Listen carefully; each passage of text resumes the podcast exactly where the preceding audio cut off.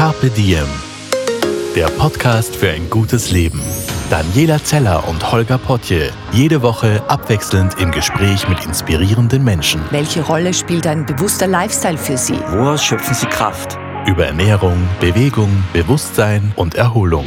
Wie finden Sie die richtige Balance im Leben? Woran sind Sie gescheitert? Und wie sind Sie wieder aufgestanden? Wie gelingt Ihnen das? Was für Sie persönlich ein gutes Leben ausmacht. Carpe Diem.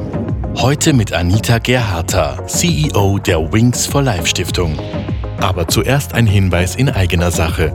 2021 findet der Wings for Life World Run am 9. Mai statt. Alle, die gerne für eine gute Sache laufen wollen, können dank der Wings for Life World Run App auch dieses Jahr teilnehmen. Das Startgeld kommt zu 100% der Wings for Life Stiftung zugute, um Querschnittslähmung eines Tages heilbar zu machen.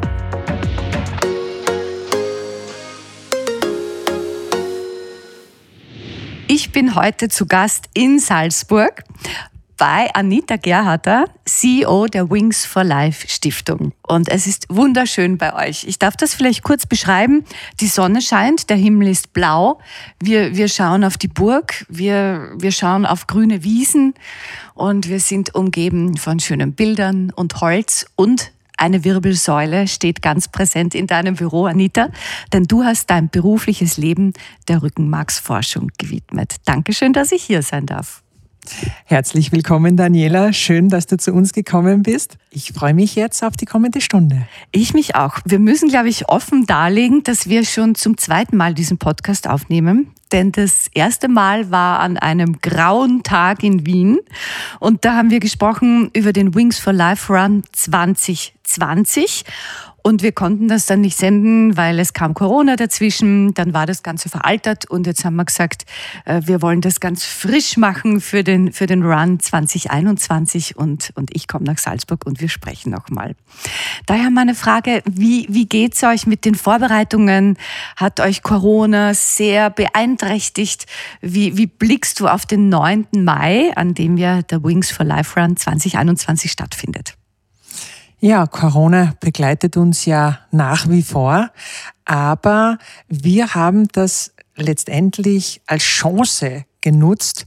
Wir haben ja nicht nur die physischen Läufe beim Wings for Life World Run, die großen Flagship Runs, sondern wir haben auch die Wings for Life World Run App. Und mit dieser App kann jeder laufen, da wo er gerade ist, alleine, zu zweit, was halt gerade so erlaubt ist. Und wissend, dass uns das Thema Corona wahrscheinlich noch ein bisschen länger begleiten wird, haben wir das ganze letzte Jahr den Fokus auf die Verbesserung dieser App gelegt. Wir haben die technische Stabilität, die Tracking-Genauigkeit verbessert und wir haben ein super, super cooles äh, Audio-Experience jetzt. Also die Leute, die mit der App laufen, die werden wirklich gut unterhalten werden. Der Tom Walleck äh, macht die motivierenden Ansagen. Der Mikroman, ja. ja. Und äh, der Gregor Bloe wird so der leicht sinistere Catcher-Car-Fahrer sein. oh, ich glaube, wir müssen das Ganze aufdröseln. Über die Wings for Life Stiftung möchte ich dann noch genauer mit dir sprechen. Aber zuerst nochmal über den Wings for Life Run. Für alle, die sagen so, äh, was, ein, ein Lauf, wo ich auch Gutes tun kann, da möchte ich gerne mitmachen. Ähm, Vielleicht denken jetzt viele, ja, ist das neue App, das wird ja alles sehr, sehr viel kosten. Und wir müssen gleich vorab sagen, wirklich jeder Cent der Anmeldegebühren fließt zu 100 Prozent in die Rückenmarksforschung. Ja, eure Eigentümer und Sponsoren wie Red Bull zum Beispiel äh, finanzieren das Ganze rundherum. Und äh, wenn ich mich anmelde und mitlaufe, dann tue ich zu 100 Prozent wirklich was Gutes für die Rückenmarksforschung. Und Laufen für die, äh, die nicht laufen können, lautet euer Motto. Das heißt, ich gehe auf eure Seite, lade mir die App runter und dann gibt es eine Startzeit ne, am 9. Mai. Was ja. ist das, wenn ich in Österreich und Umgebung bin? In Österreich ist es 13 Uhr, weltweit äh, ist es 11 äh, Uhr UTC. Und äh, es wird quer durch alle Zeitzonen gelaufen. Also die ganze Welt läuft simultan los. An, in Amerika an der Westküste ist es 4 Uhr morgens, in Australien ist es, äh, ist es abends, äh, Asien später Nachmittag. Wirklich alle Läufer starten exakt zur selben Zeit. Das ist auch das Tolle, denn da merkt man, wir Menschen sind verbunden. Und das weht so ein, ein Spirit über den gesamten Planeten, weil ich weiß nicht, wie viele machen mit, wie viele laufen mit jedes Jahr. Letztes Jahr, wo wir leider Gottes alle großen Läufe canceln mussten, sehr kurzfristig mhm. canceln mussten, haben trotzdem mehr als 77.000 Menschen mit der App teilgenommen. Ja. Das war schon großartig, weil wir mussten die App sogar in einigen Ländern, wo es Ausgangssperren gab, da mussten wir sie deaktivieren. Ach in so. Frankreich, Italien, Spanien, ähm, Großbritannien. Äh, da konnte man sie gar nicht runterladen, da konnte man gar nicht mitmachen. Und trotzdem haben so viele Menschen teilgenommen. Und es gibt uns schon Hoffnung für das heurige Jahr. Das heißt, ich kann in Wahrheit auch auf meinem Laufband zu Hause am Wohnzimmer teilnehmen, oder? Nein, das geht leider das noch geht nicht. Also man ich muss, muss schon draußen sein. Man muss sich bewegen, man wird GPS getrackt. Und äh, da muss man sich schon draußen in der Natur bewegen. Mhm. Aber ich kann sagen, ich habe Freunde, mit denen ich laufe. Denn laufen kann man ja auch im Freien, trotz Corona. Oder ich laufe ganz allein. Und ich weiß, ich bin aber nicht allein, weil tausende andere mit mir laufen. Und äh, jetzt äh, höre ich schon wieder vor meinem inneren Ohr, manche sagen, oh, jetzt habe ich aber überhaupt nicht trainiert und ich bin nicht fit auch das ist egal. Ne? Denn ich kann als Anfängerin laufen, als Hochschwangere, als, als Supersportler.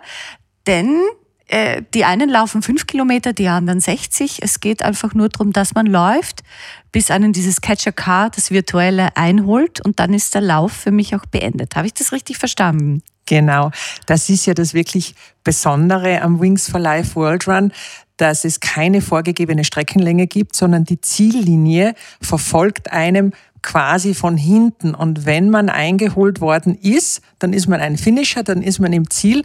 Und wenn man nicht ganz so fit und schnell ist, dann gehört man zu den ersten Finishern, kann sich zurücklehnen und kann den anderen Teilnehmern dann noch zuschauen, äh, wie sie weiter gegen Sketcher Car kämpfen. Das ist äh, das ist so dieses äh, verbindende Element beim Wings for Life World Run, dass Anfänger, Hobbyläufer, ambitionierte äh, Menschen, Profis, alle gemeinsam an den Start gehen können.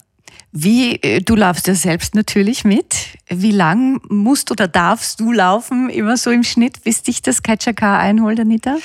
Ich bin voriges Jahr mit meinem lieben Freund äh, Gary Friedle, alias DJ mhm. Ötzi, an den Start gegangen.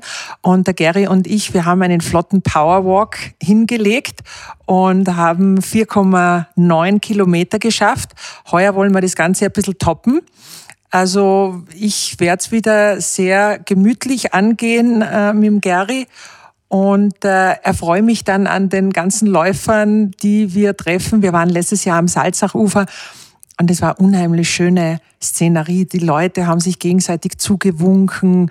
Ähm, das war eigentlich das erste Mal nach dem ersten Lockdown, dass man wieder äh, quasi raus durfte, gemeinsam was machen. Es war unglaublich schöne Atmosphäre.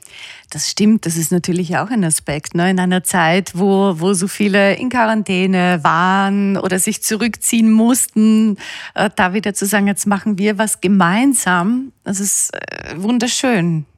Naja, und wir sind jetzt, glaube ich, weltweit die einzigsten, die garantieren können, dass Anfang Mai, am 9. Mai, ein äh, Event stattfinden wird, an dem aber Tausende von Menschen gemeinsam teilnehmen und trotzdem werden keine Corona-Regeln verletzt. Eben. Und man tut auch was für sich und man ist im Freien und, und man tut was dafür, dass auch andere äh, vielleicht wieder laufen und sogar gehen können. Ich sage ja immer, querschnittsverletzte Menschen befinden sich in einem permanenten Lockdown. Und unser Ziel ist es, sie da rauszuholen. Und da kann wirklich jeder dabei mithelfen. Die Anmeldegebühr beträgt 20 Euro und wie du schon gesagt hast, 100 äh, Prozent davon fließt in die medizinische Forschung und ja, jeder kann dazu beitragen. Ich möchte auch über, über, über deinen Weg und über die Stiftung sprechen, weil das ja eine, eine sehr, sehr berührende Geschichte ist. Vielleicht möchtest du mal erzählen, wie die Wings for Life Stiftung äh, zustande kam? Die Entstehungsgeschichte ist eigentlich die Geschichte einer Männerfreundschaft. Ähm, der Ausgangspunkt war ein tragischer Unfall im äh, Juli 2003. Zwar ist Folgendes passiert. Heinz Kinnegartner, die Motorsportbegeisterten kennen ihn, zweifacher Motocross, Weltmeister in den 80ern. Der Heinz Kinnegartner sollte bei einem Charity-Motocross-Rennen äh, in Gmunden an den Start gehen. Und ironischerweise war das ein Charity-Rennen zugunsten eines Heimes für behinderte Kinder. Und der Heinz Kinnegartner war auch wirklich gewillt, äh, dort teilzunehmen, diese Initiative zu unterstützen. Nur war er leider verhindert an diesem Tag, weil er am Sachsenring zu tun hatte. Und drum hat er zu seinem damals 19-jährigen Sohn Hannes gesagt, weißt du was, fahr doch du dort mit, damit wenigstens einer von uns Kindergärtnern am Start steht. Und wie man sich vorstellen kann, der Hannes hat schon von klein auf diese Liebe zum Motorsport äh, vermittelt bekommen, war auch ein sehr, sehr guter Motocross-Fahrer bereits in seinen jungen Jahren. Und er ist dort an den Start gegangen.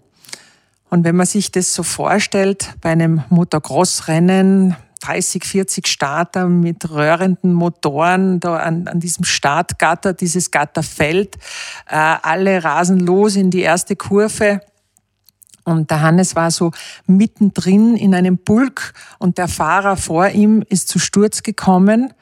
Er konnte leider nicht mehr ausweichen, ist in diesen Fahrer hineingekracht, hat einen Salto geschlagen, ist am Kopf gelandet und hat sich dabei den fünften und sechsten Halswirbel verletzt und das Rückenmark wurde geschädigt. Ähm, die ersten Tage waren wirklich dramatisch.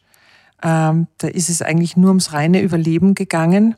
Aber jetzt muss ich nochmal zurückgreifen, äh, direkt nach dem Unfall. Äh, da wurde der Hannes äh, lebensgefährlich verletzt, eben ins äh, Krankenhaus nach Salzburg geflogen. Sein Vater wurde sofort informiert und war komplett verzweifelt, weil er hunderte Kilometer entfernt äh, am Sachsenring war. Mhm. Und er hat damals seinen besten Freund, Didi Mateschitz, angerufen und hat gesagt, Didi, bitte fahr ins Krankenhaus, da muss was ganz was Furchtbares passiert sein. Und der war dann auch der Erste, äh, der dort mit den Ärzten gesprochen hat und es wurde ihm mitgeteilt, äh, dass Hannes Kinnegartner querschnittsgelähmt sein wird. Und ich erlebe das jetzt immer wieder bei Angehörigen von frisch Verletzten, das ist so ein immenser Schock. Das ist so eine grausame Diagnose. Ähm, man will das anfangs überhaupt nicht wahrhaben. Nämlich auch für das Rundherum. Und ich denke mir auch erstens für den, für den Vater, der weit weg ist, der weiß, mein bester Freund ist am Krankenbett, aber dann auch für den besten Freund, also in diesem Fall Dietrich Mateschitz, der dann die Aufgabe hatte, seinem besten Freund zu sagen, du, dein Sohn kann womöglich nie, nie wieder gehen und natürlich für den Patienten selbst. Also das beeinflusst ja nie nur die Person, die gerade im Krankenbett liegt. Du ja, bist schon lange im, Freundeskreis, auch von den Kindergartners. Ähm, wie, wie hast du das erlebt, als auch sehr, sehr enge Freundin? Puh, äh, da, da ich heute noch äh, sehr emotional. Äh, ganz, ganz schwierig. Also das, das zieht das zieht einem den, den Boden unter den Füßen weg. Das mhm. ist so, man kann es gar nicht, man kann es gar nicht in Worte fassen. Ähm, Weil es einfach, ähm, die meisten Leute sagen immer, wenn man sie fragt, vor was sie äh, auf gesundheitlicher Ebene, vor was sie Angst hätten. Also eines der ersten Dinge, die fällt, ist Querschnittslähmung. Das ist das Ärgste, was dir passieren kann. Und na, das war eine, eine, eine wirklich harte Zeit äh, für uns alle, ähm, weil es so unglaublich ist, so ein junger, blühender Mensch, der gerade so ins Leben reinstartet und dann plötzlich äh, ist, ist, dieser, ist dieser junge Mann von den Schultern abwärts gelähmt. Und man muss einfach wissen, äh, Querschnittslähmung, speziell wenn sie im Halswirbelbereich auftritt und alle vier Extremitäten betroffen sind, diese Menschen verlieren am Tag ihres Unfalls ja nicht nur ihre Bewegungsfähigkeit, sie verlieren auch zu 100 Prozent ihre Intimsphäre. Mhm. Es ist immer jemand da. Ne? Man kann nicht mehr sagen, jetzt gehe ich mal schnell auf die Toilette. Ein oder ich gehe jetzt mal schnell ähm, eine rauchen. Oder ich möchte jetzt mal schnell mit dem Hund spazieren gehen oder ich muss allein sein. Nein. Wie, du kennst mittlerweile viele Menschen mit Querschnittslähmung. Wie, wie kann man das lernen oder kann man das überhaupt lernen, dieses Angewiesensein auf andere? Ich kenne sehr viele Menschen mit Querschnittslähmung und ich habe äh, größte Hochachtung vor, vor ihnen, weil es wirklich erstaunlich ist, äh, wie diese Menschen lernen, ihr Schicksal anzunehmen und ein, ein äh, sinnerfülltes, positives Leben trotz dieser Beeinträchtigung zu führen.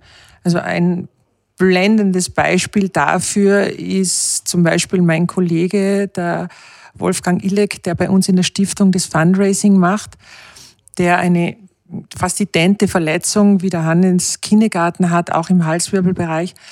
Und äh, der Wolfi ist Familienvater, äh, macht einen super Job und macht wirklich das Beste draus. Ich äh, habe große Hochachtung vor ihm. Mhm. Wie geht es Hannes Kindergartner heute? Der Hannes ist äh, ein glücklicher Mensch der äh, führt ein äh, spannendes Leben, äh, natürlich auch dank seiner Familie, seines Vaters, die äh, ihn immer überall äh, mit eingebunden haben, mit hingenommen haben. Aber natürlich wünscht sich er, so wie jeder andere Querschnittsverletzte auch, seine Freiheit, seine Unabhängigkeit, seine, seine körperliche Unversehrtheit wieder zurückzubekommen. Mhm. Gehen wir noch einmal zurück äh, in diese Zeit nach dem Unfall. Ich, ich, es muss ja irgendwann im Freundeskreis so diese Initialzündung gegeben haben, so wir, wir wollen jetzt was machen. Wie ist diese Idee zur Stiftung entstanden? Ja, es hat einige Wochen und Monate gedauert, bis so der allererste Schock verdaut war. Und dann haben sich der Heinz Kinnegartner und der Didi Mateschitz zusammengetan. Es sind ja beides visionäre, tatkräftige Männer. Und die beiden haben dann gesagt, äh, lass uns doch mal Neurologen und Wissenschaftler nach Salzburg einladen, um zu schauen, ob man nicht was machen kann. Mhm. Ähm, und das haben die beiden dann auch hm, getan und haben sich da schlau gemacht und alle eingeladenen äh, Experten haben die Meinung vertreten, die Hoffnung auf Heilung ist absolut legitim. Da gibt es spannende Forschungsprojekte, da gibt es Neurowissenschaftler, die arbeiten dran. Allerdings gibt es nicht ausreichend Fördermittel. Mhm. Das kostet natürlich unendlich viel Geld. Es kostet viel Geld und äh, normalerweise äh, wird äh, medizinische Forschung von der pharmazeutischen Industrie finanziert. Aber im Falle von Querschnittslähmung, wo wir von äh, jährlich 250.000 plus äh, frisch verletzten Patienten sprechen, handelt es sich um eine sogenannte äh, Randerkrankung. Und da fließen die Fördermittel natürlich nicht so üppig. Mhm. Und ich nehme an, an dieser Stelle hat Dietrich Mateschitz gesagt, ah, ich bin doch erfolgreicher Unternehmer. Nein, ich kaufe mir keine Privatinseln oder drei Flugzeuge, sondern ich investiere in was anderes, nämlich in die Würde von Menschen und in die Forschung. War es so? Genau, genau so war es. Und äh, zu Beginn der Stiftung oder, oder bei der Gründung wurde dann auch diskutiert, gehen wir in die humanitäre Hilfe oder gehen wir in die Forschung oder worauf mhm. fokussieren wir? Und dann haben wir uns zugunsten der Forschung entschieden, weil mit humanitärer Hilfe erreicht man einige wenige, deren Leben man ein wenig erleichtern kann. Aber mit Hilfe der Forschung wird es irgendwann möglich sein, jedem einzelnen Betroffenen helfen zu können. Wie bist du an, an Bord gekommen? Ja, wie gesagt, durch das familiäre Umfeld äh, war ich eben sehr nahe dabei bei dieser Unfallgeschichte. Und ich habe mir die ersten vier Jahre so äh, die Stiftung angeschaut. Die, die hat von Anbeginn an sehr gut funktioniert und, und es wurde auch gut gemacht. Aber in mir hat so ein Feuer gebrannt und ich habe immer das Gefühl gehabt, da geht noch mehr, da, da kann man noch mehr draus machen. Und muss jetzt gestehen, dass ich äh, die Gründer zwei Jahre lang gequält habe und mit Hilfe von äh, ich nenne es immer chinesischer Folter, also immer wieder so ein bisschen gebohrt. Und, also Heinz Kinnegartner und, und Dietrich ja, Mateschitz. Genau. Ja. Ich habe sie immer gequält und gesagt, na, lass doch mich das machen und ich würde so gern und, und ich, ich, ich glaube, ich kann da wirklich was bewirken.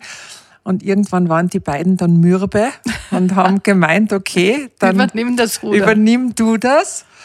Und äh, das habe ich dann 2008 gemacht. Und dann äh, habe ich beschlossen, jetzt setze ich mich mal rein, jetzt äh, lese ich mich ein, äh, verschaffe mir einen Überblick. Und äh, noch, glaube ich, drei, vier Wochen habe ich mir dann gedacht, boah, also die Nummer ist jetzt doch äh, bisschen zu groß für mich. Da habe ich mir jetzt zu viel zugemutet. Dann habe ich richtig äh, Angst gekriegt. Und dann hatte ich zwei Möglichkeiten mich zu blamieren und äh, zu Heinz Kindergarten und Didi Mateschitz zurückzugehen und zu sagen, äh, ich habe mich leider überschätzt, ich kann es doch nicht. Oder äh, ja, meine Komfortzone zu verlassen und äh, zu versuchen, das gut zu machen. Und ich habe lange außerhalb meiner Komfortzone verbracht. Auch heute noch, immer wieder. Immer noch hier.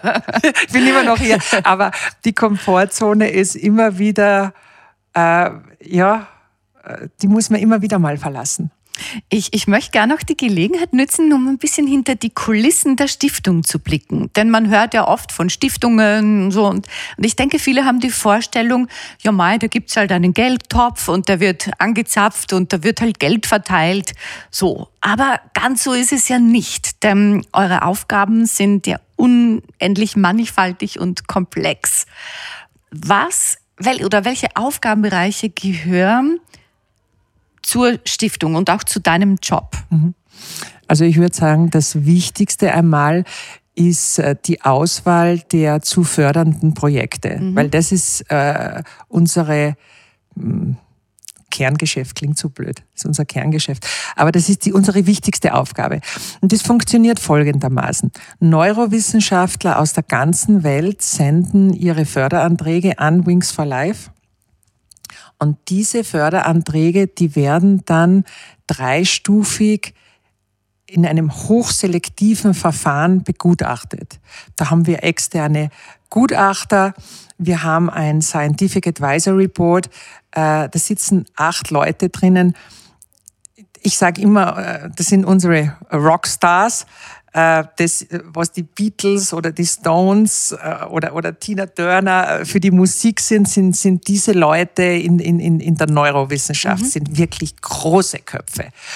Also die helfen uns beim Begutachten und aus den 50 top gereihten Projekten äh, entscheidet dann das interne Board, welche von diesen Projekten dann gefördert werden. Und im internen Board haben wir sitzen einen äh, Neurochirurgen, einen Stammzellexperten, einen Neurologen, einen Traumatologen. Also auch dieses Board ist wirklich hochkarätig besetzt.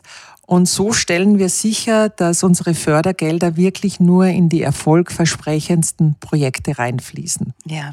So. Und, und du kümmerst dich neben der Organisation dieses Geldflusses auch um das Ganze drumherum. Ne, das ja, bedeutet, ihr müsst ja das irgendwo auch publik machen, was ihr tut, Partner suchen. Genau. Wie, wie macht man das? Naja, wissenschaftliche Forschung kostet natürlich enorm viel Geld. Ja. Jetzt haben wir das große Glück, äh, äh, mit Didi Mateschitz und der Firma Red Bull einen, einen sehr, sehr, sehr starken, finanzkräftigen Partner zu haben. Aber äh, letztendlich äh, müssen wir auch Spenden einwerben. Mhm. Und weil für mich ist das auch ganz wichtig, äh, dass da nicht nur eine Firma da sehr viel Geld reinsteckt. Das wird sowieso gemacht. Aber es war auch wichtig, dass man, dass man es nach außen trägt. Äh, was bedeutet so eine Verletzung überhaupt? Wie müssen Menschen äh, mit so einer Querschnittslähmung leben? Warum ist es wichtig, dass man da forscht, dass man die Lebensumstände verbessert von diesen Menschen?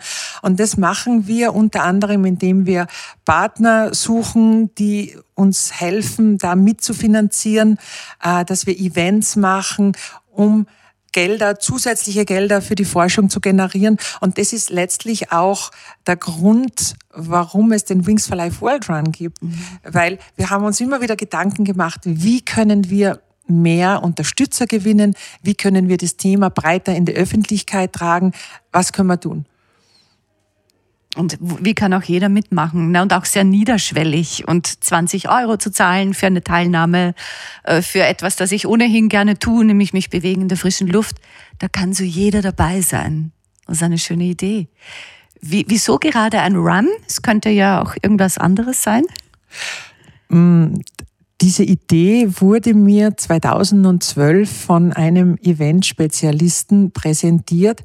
Und das ist ganz eine lustige Geschichte, weil das ist so klischeehaft. Also der saß in Moskau am Flughafen und musste ein bisschen Zeit totschlagen, um auf seinen Flug zu warten und hat da äh, eine Idee skizziert mit einem weltweiten Lauf quer durch alle Zeitzonen. Ähm, die Ziellinie kommt von hinten und äh, er hat mir diese Idee präsentiert. Und äh, ich sage scherzhaft immer, aber es ist gar nicht so, ist gar nicht so scherzhaft. Äh, ich bin blond und begeisterungsfähig und ich habe mir das angehört und habe mir gedacht, wow, genau das ist es, das ist ja großartig. Und ich habe mich aber nicht hingesetzt und habe das einmal so strategisch durchgedacht, was das jetzt eigentlich technisch heißt und logistisch und äh, kommunikationstechnisch, in wie vielen Sprachen wir unsere Webseite online haben müssen, sondern ich war nur begeistert von dieser Idee. Und dann haben wir angefangen, daran zu arbeiten. Und auch da, wie zu Anfängen meiner Arbeit in der Stiftung, da bin ich nach zwei, drei Monaten draufgekommen, dass dieses Projekt riesig ist. Mhm. Und hätte ich gekonnt, wären nicht schon viele Leute involviert gewesen, hätte ich das noch einmal abgestellt, weil ich habe dann wirklich Angst gekriegt, als mir die Dimension bewusst geworden ist. Aber das ging dann nicht mehr. Und so sind wir dann 2014 zum ersten Mal mit 50.000 Menschen weltweit an den Start gegangen. Und man muss sich vorstellen, wir hatten ja keine Möglichkeit, das jemals vorher zu testen. Also wir haben unser Bestes getan, um das technische Setup zu schaffen. Aber äh, es war nicht möglich, das jemals vorher zu testen. Also ich habe die Woche vor dem ersten World Run sehr, sehr schlecht geschlafen. Äh, du bist anscheinend eine, die hier schreit und springt und, und dann erst äh, sich überlegt, oh, wo bin ich da reingehüpft? Wie kalt ist das Wasser in diesem Becken? Und das zeichnet dich, das zeichnet dich ja aus. Naja, das stimmt äh, absolut.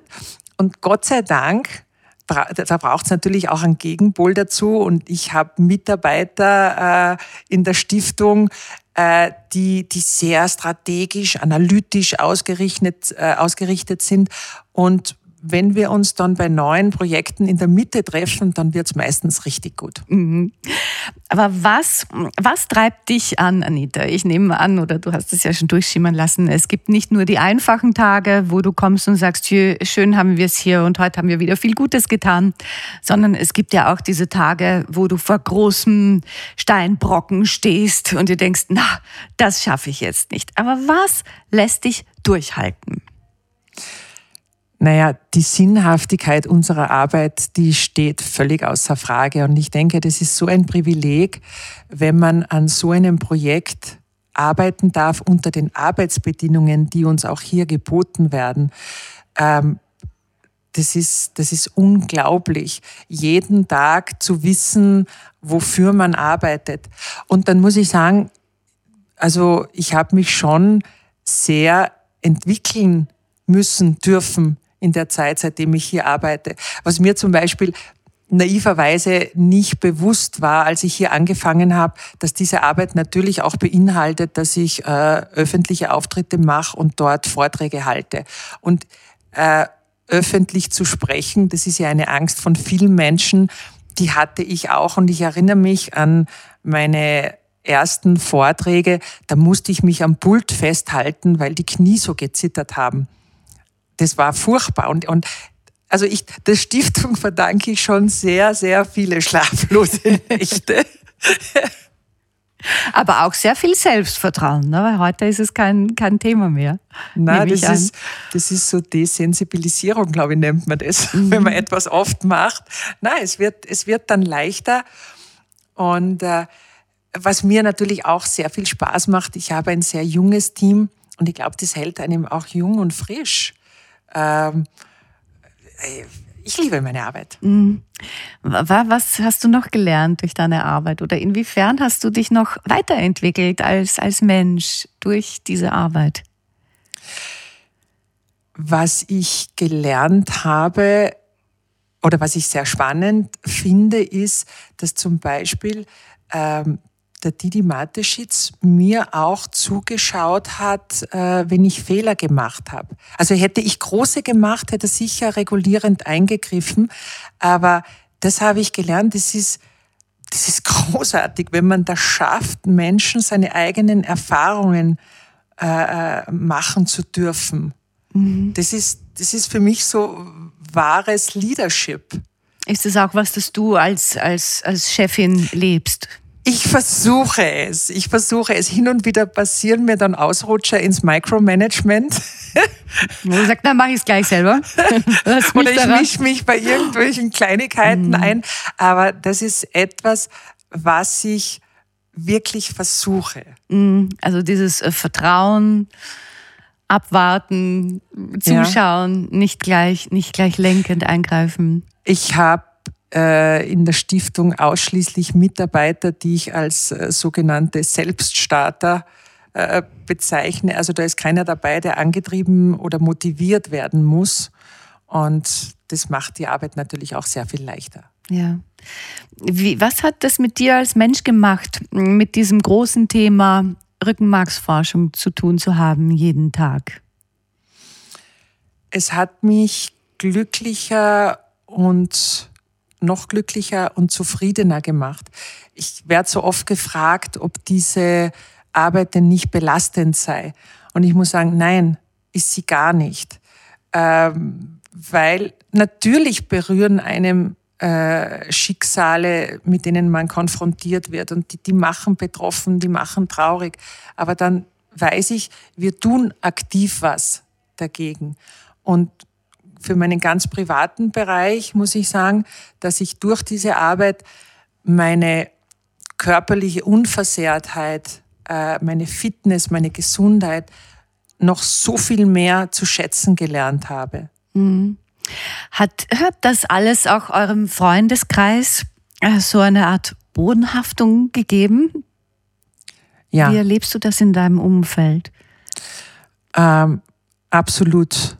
Äh, ich erlebe großes Interesse, äh, große Unterstützung im, im Umfeld und eben auch derselbe Effekt wie bei mir, diese Dankbarkeit, äh, gesund zu sein. Mhm. Denn ich denke mir, also gerade wenn man so erfolgreich ist, wie eben äh, viele in eurem Umfeld und, und, und, und Geld verdient und es gelingt zu vieles, da ist die Gefahr doch so groß zu denken, ach ja, was kostet die Welt? Und das so ein bisschen abzuheben. Aber ich erlebe das bei euch allen äh, anders. Und eventuell könnte auch die Stiftung ein Grund dafür sein, oder? Die Stiftung ist vielleicht mit ein Grund dafür, aber dann denke ich ganz einfach auch so diese Herkunft, die komme aus einer sehr bodenständigen äh, äh, Familie, aus, aus kleinen Verhältnissen und so dieses Aufwachsen am Land.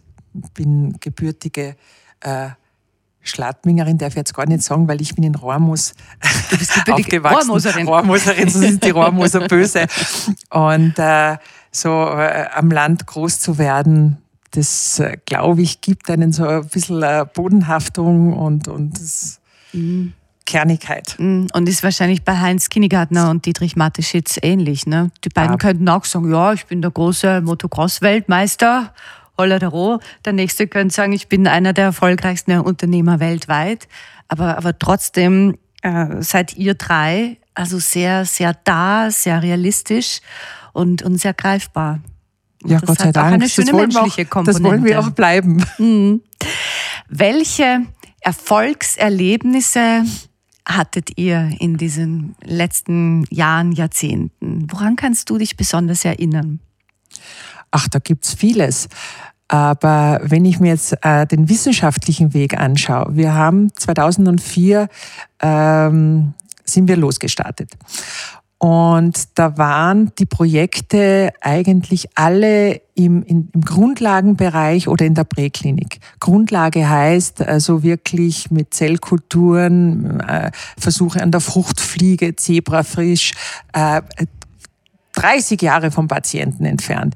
Präklinik, da sind wir dann schon ein bisschen näher am Patienten, da wird schon am lebenden Organismus, äh, in Mäusen und Ratten getestet, aber immer noch sehr weit vom Menschen weg.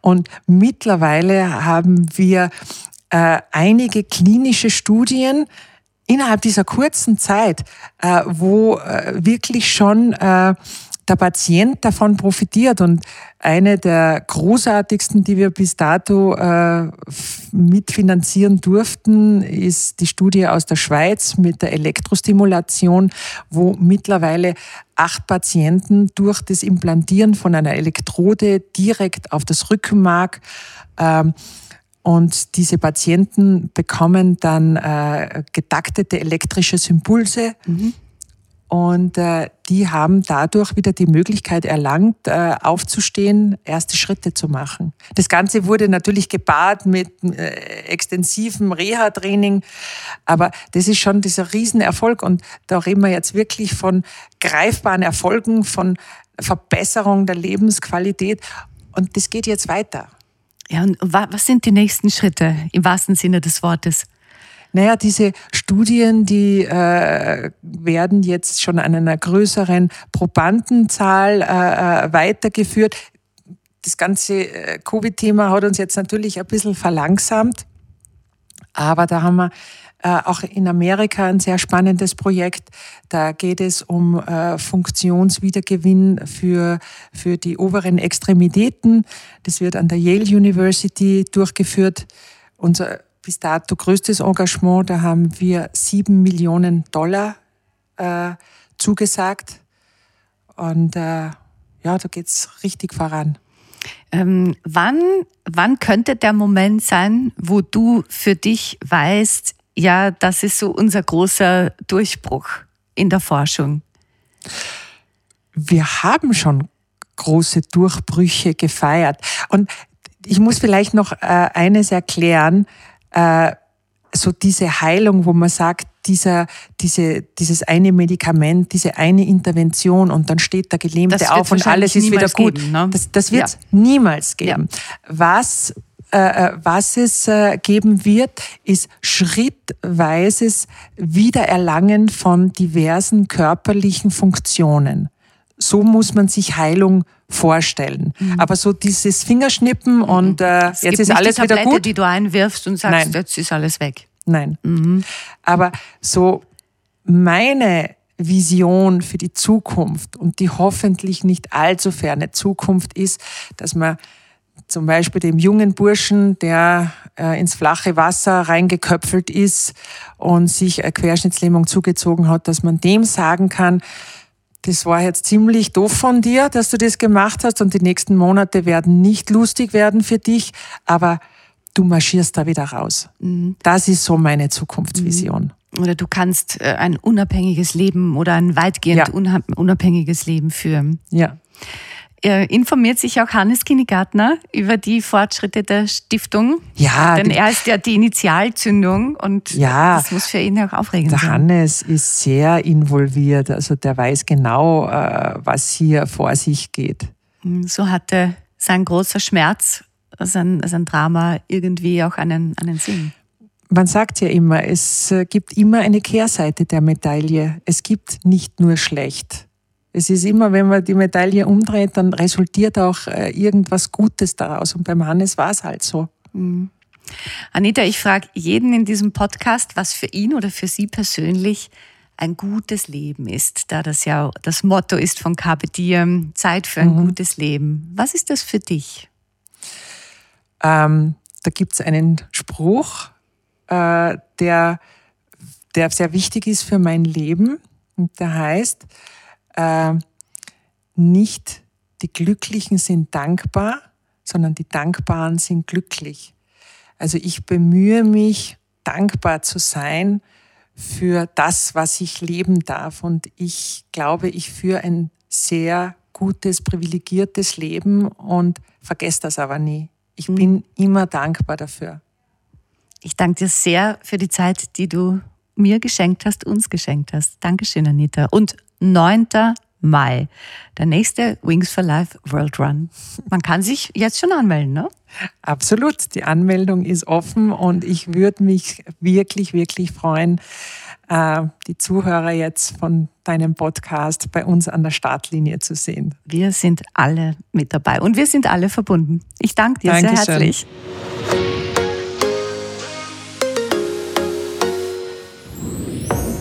Mehr von Carpe Diem gibt es auf Soundcloud, iTunes, Google Play oder Spotify. Jetzt abonnieren und liken. Das Carpe Diem Magazin erscheint alle zwei Monate. Besucht auch unsere Social Media Portale auf Facebook, Instagram und YouTube und unsere Website carpediem.live. Carpe Diem, der Podcast für ein gutes Leben.